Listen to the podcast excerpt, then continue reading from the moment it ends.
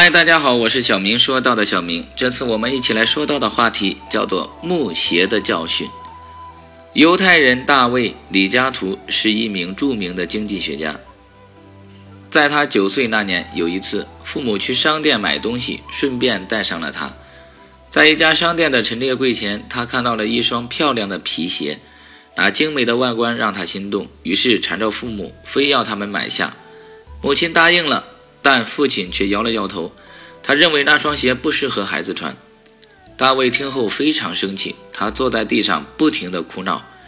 最后，父亲被逼无奈，只得同意儿子的要求，但要他保证买了就一定要穿。大卫终于拥有了这双鞋，穿上后才发现是双木鞋，走起路来发出很大的响声，让人很不舒服。在以后的日子里，这双鞋让他受了很多的罪。他时常在没人的地方念叨：“这双鞋确实不太适合我。我为了满足自己的虚荣心，经常父亲买了一件并不实用的东西。”后来，为了摆脱这双鞋，大卫想尽了一切办法。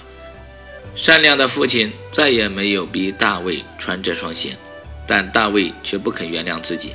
他把那双鞋挂在自己的房间容易看到的地方，只要看到它，就会想起自己犯的错。让他时时提醒自己，再也不要任性，不要贪图虚荣。小孩子如果从小养成不良的行为习惯，会对今后的人生道路带来很不利的影响。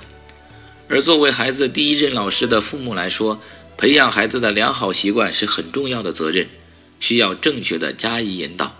非常感谢您的订阅和聆听，我是小明，我们下次再见。